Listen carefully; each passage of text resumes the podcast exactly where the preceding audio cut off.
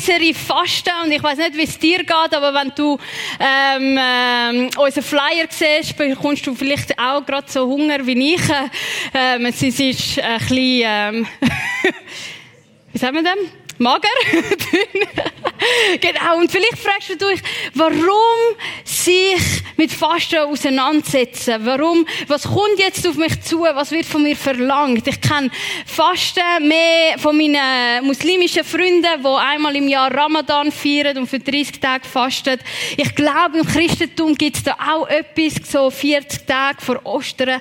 Aber wir sind ja noch gar noch nicht an Ostern. Also das, das geht noch. Warum Fasten? Warum? Was hat das mit meinem Leben zu tun? Letzten Freitag haben der Mike, der Timon und ich davon erzählt, was wir träumen vom, vom, für den Impact im 2023. Nämlich, dass wir alle uns so in Jesus verlieben, dass wir nicht anders können, als von ihm erzählen, im Zug, von ihm äh, ähm, zu beten und was auch immer, dass wir zusammen eine Community sind, wo zusammen durch dick und dünn geht, wo sich auch gegenseitig ermutigt und herausfordert, ähm, im Glauben weiterzukommen. Und wir sind davon überzeugt, dass Fasten eine gute Möglichkeit ist, damit Gott in unseren Herzen etwas kann anfangen, etwas kann bewirken, damit wir nicht nur von einer großen, tollen Vision reden, sondern dass das ganz, ganz praktisch in unserem Leben anwendbar ist.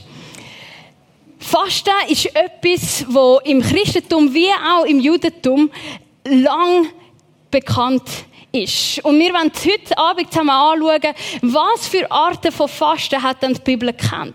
Was sind das für, für Sachen, ähm, wie haben sie gefastet und was bedeutet das für mich? Die erste Variante ist das uneingeschränkte Fasten gewesen. Dort haben sie verzichtet auf Essen und trinken. Das ist zum Beispiel dort passiert, wo die Esther ähm, alle Juden aufgerufen haben und gesagt, hey, fastet mit mir drei Tage ähm, und drei Nächte, ähm, weil äh, wenn wir nicht fasten, kann etwas ganz Schlimmes passieren. Und, und dort haben sie drei Tage auf ähm, Essen und Trinken verzichtet.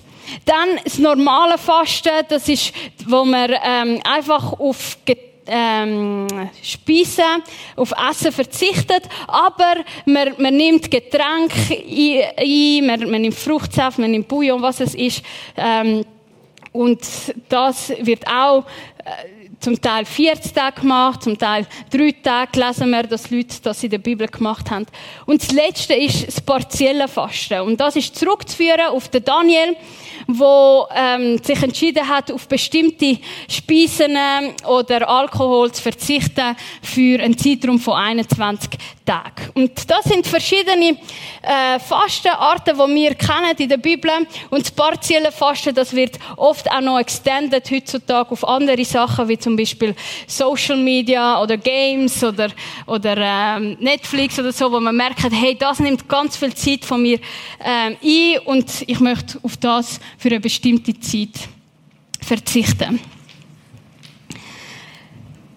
Fasten ist zur Zeit von Jesus etwas vom Normalste gewesen. Ich habe immer gedacht, ah, das ist eine geistliche Übung für die, die so super fit sind, so die super frommen Christen, die drei Meter über dem Himmel schweben und darum äh, äh, können sie einfach auch auf Essen verzichten, weil sie ja irgendwie Hunger haben.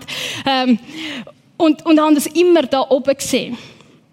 Und das Spannende ist, als ich aber das Neue Testament angefangen zu lesen, habe ich bemerkt, hey, für Jesus ist Fasten etwas, wo ganz natürlich zum Leben von einem Nachfolger von Jesus gehört.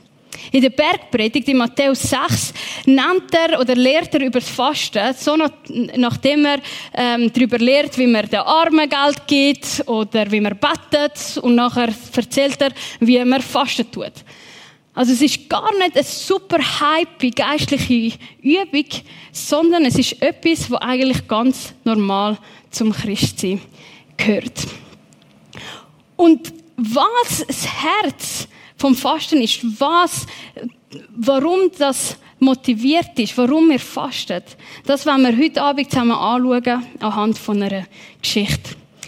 Es sind nämlich mal die Jünger vom Johannes, der Täufer, sind auf Jesus zugegangen und haben ihn eine Frage gestellt. Sie haben ihn gefragt, warum fasten deine Jünger nicht? Wir und die Pharisäer fasten doch so viel. Also sie haben gemerkt, die Jünger von Jesus fasten nicht, obwohl das eigentlich jeder Jude zweimal in der Woche macht, obwohl das Pharisäer machen, obwohl sie dort dran sind. Warum machen das die Jünger von Jesus nicht? Und Jesus gibt ihnen eine interessante Antwort. Er sagt, können etwa bei einer Hochzeit die Gäste trauern, solange der Bräutigam bei ihnen ist? Es kommt allerdings eine Zeit, wo ihnen der Bräutigam entrissen sein wird und dann werden sie fasten. Was ich so speziell daran finde, ist, dass Jesus ganz viel Bilder braucht, Metaphern von einer Hochzeit, von einem Bräutigam, von einem, von, äh, wer, wer ist damit gemeint?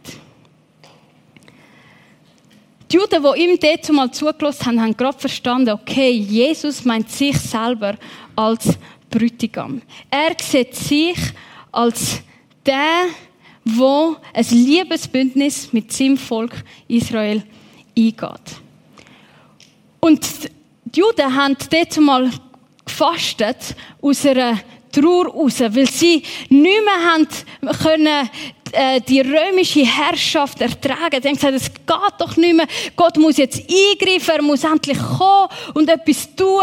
Oder sie haben äh, betet äh, und gefastet gehabt, wenn sie gemerkt haben, wow, wir haben eine riesen Sünde gemacht und, und es kommt ein grosses Unheil auf uns zu und das Einzige, was wir machen können, ist Gott um Erbarmen bitten durch Gebet und Fasten. Es ist eher verzweifelt geprägt. Aber Jesus sagt in dem Moment, schaut, jetzt ist für meine Leute keine Zeit zum Fasten. Warum? Weil Gott mitten unter ihnen ist.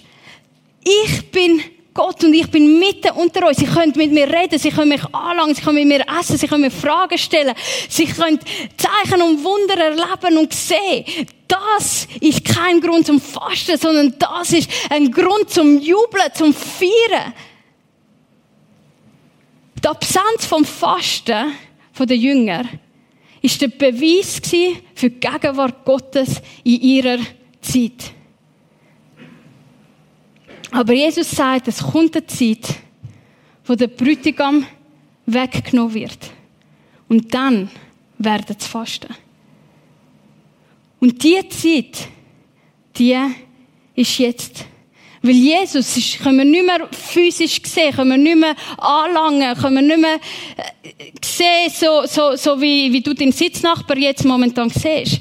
Weil er ist nach seinem Tod, ist er am dritten Tag auferstanden und ist nachher ein paar äh, Wochen später in den Himmel emporgehoben worden. Das ist das, was man Auffahrt feiert.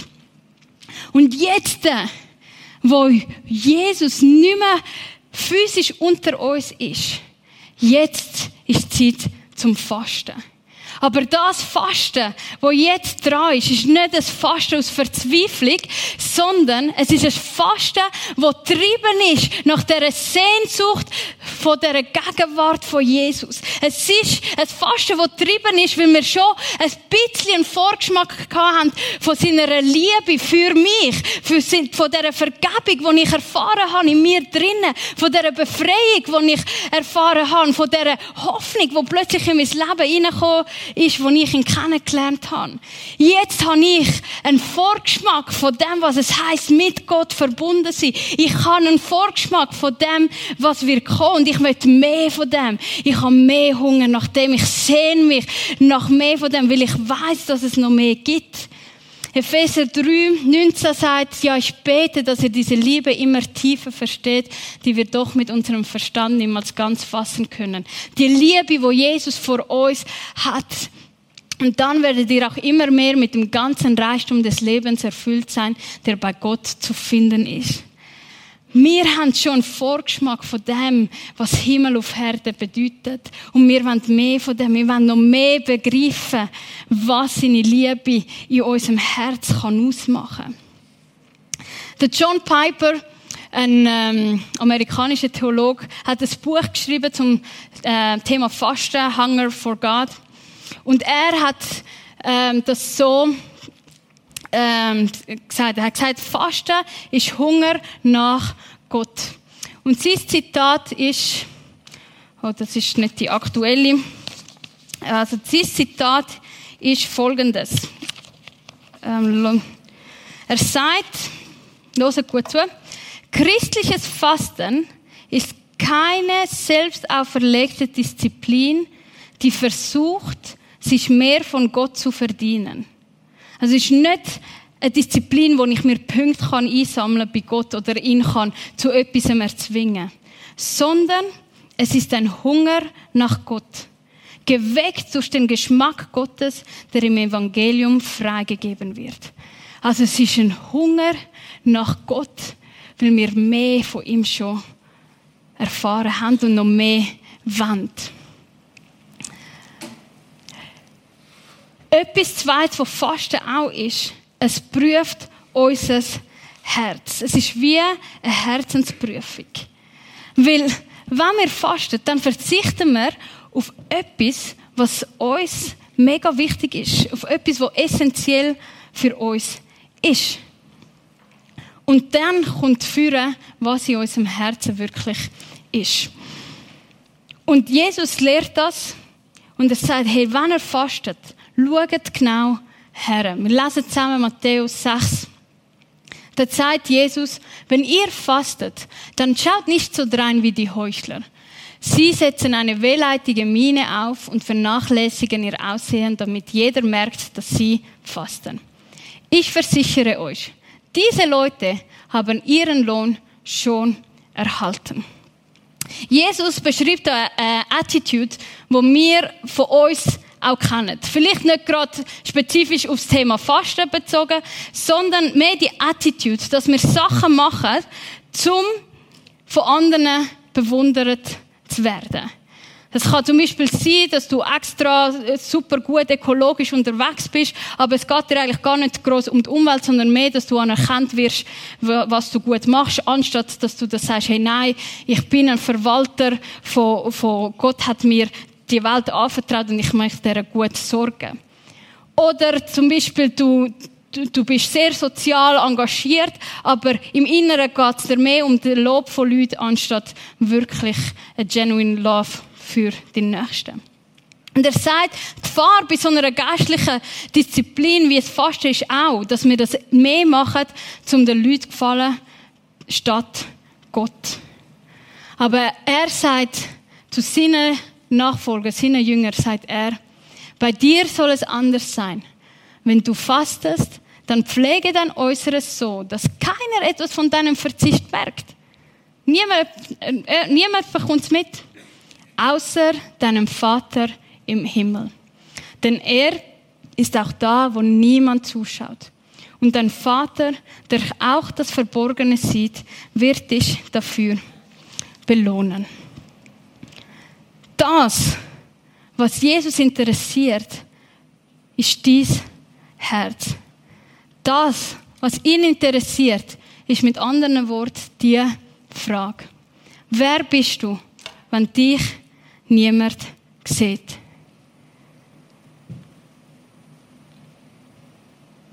Wer bist du, wenn du allein vor Gott stehst? Und nur du und er da ist. Und ich weiß, dass in meinem Herz vieles hat, wo noch muss poliert werden, wo noch muss gestaltet werden, wo noch muss geheilt werden. Und Fasten ist eine Möglichkeit, zum mein Herz zu prüfen, zum zu zeigen, schau, da bin ich. Weil wenn ich faste, sage ich, ich tue all das, was mich ablenkt, all das, was mich, wo meine Aufmerksamkeit will, tue ich für eine bestimmten Zeitraum auf die Seite. Und ich sage, ich möchte mich auf dich, Gott, fokussieren. Ich will hören, was du sagst. Ich will verstehen, wie du mich siehst. Ich, will, ich möchte, dass das, was für dich wichtig ist, für mich auch wichtig ist. Ich fokussiere mich auf dich. Und zwar nicht nur mit Wort, sondern auch mit meinen Handlungen, dass ich vielleicht bereit bin, zu einer Mahlzeit auszuladen, damit ich die Zeit nutzen kann, um mehr Bibel zu lesen oder, äh, oder beten, weil ich will sagen, hey, es um dich geht. Ich bin wie ein Sportler, der das Ziel vor Augen hat und der nicht mehr rechts und links schaut, sondern sagen, um dich geht's. Gott, da bin ich.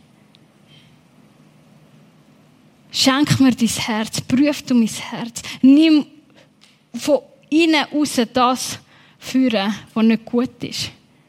Und das Spannende ist, wir machen ja amig so Witze über, ah, bist hangry, äh, Meine Freundin ist immer so hangry, ich gebe ihr dann etwas und dann ist sie wieder glücklich.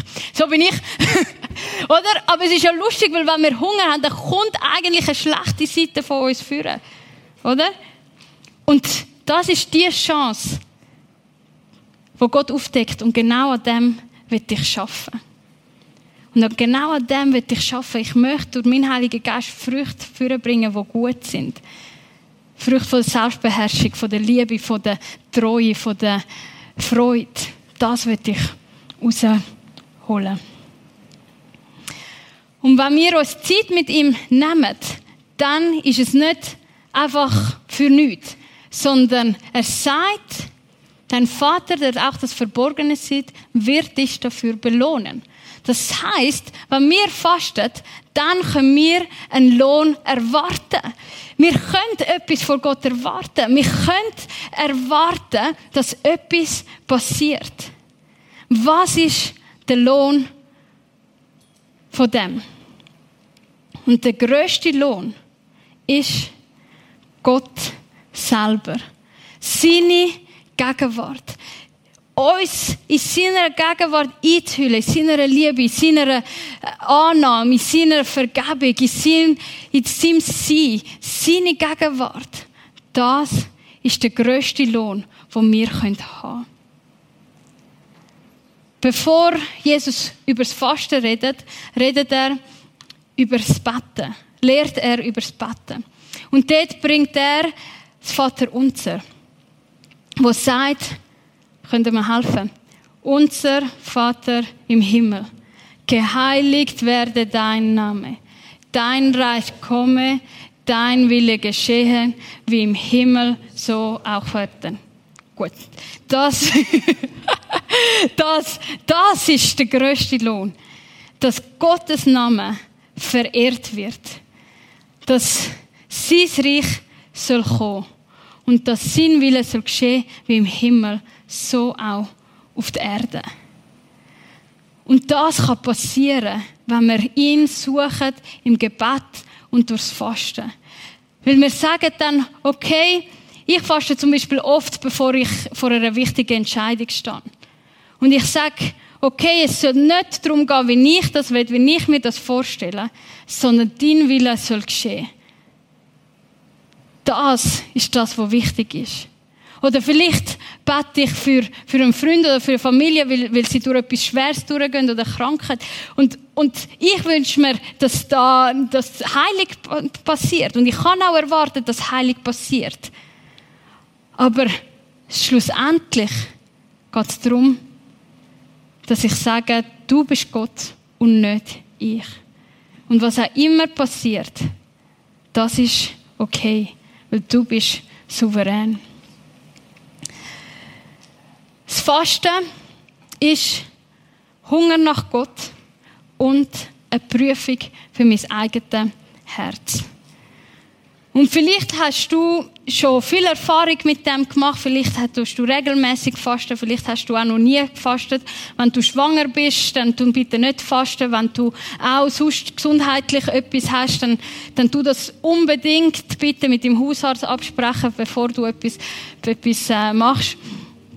Aber vielleicht hast du heute, hey mal, eigentlich, wenn das so etwas selbstverständlich ist, wie der Armen Geld geben, wie beten, dann würde ich eigentlich das auch mal ausprobieren, das Fasten.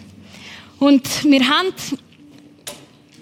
ähm, als Impact haben wir so eine Interessengruppe gemacht, wo du mit dem ähm, kannst scannen und nachher wirst du auf dem Church Center App ähm, du rein.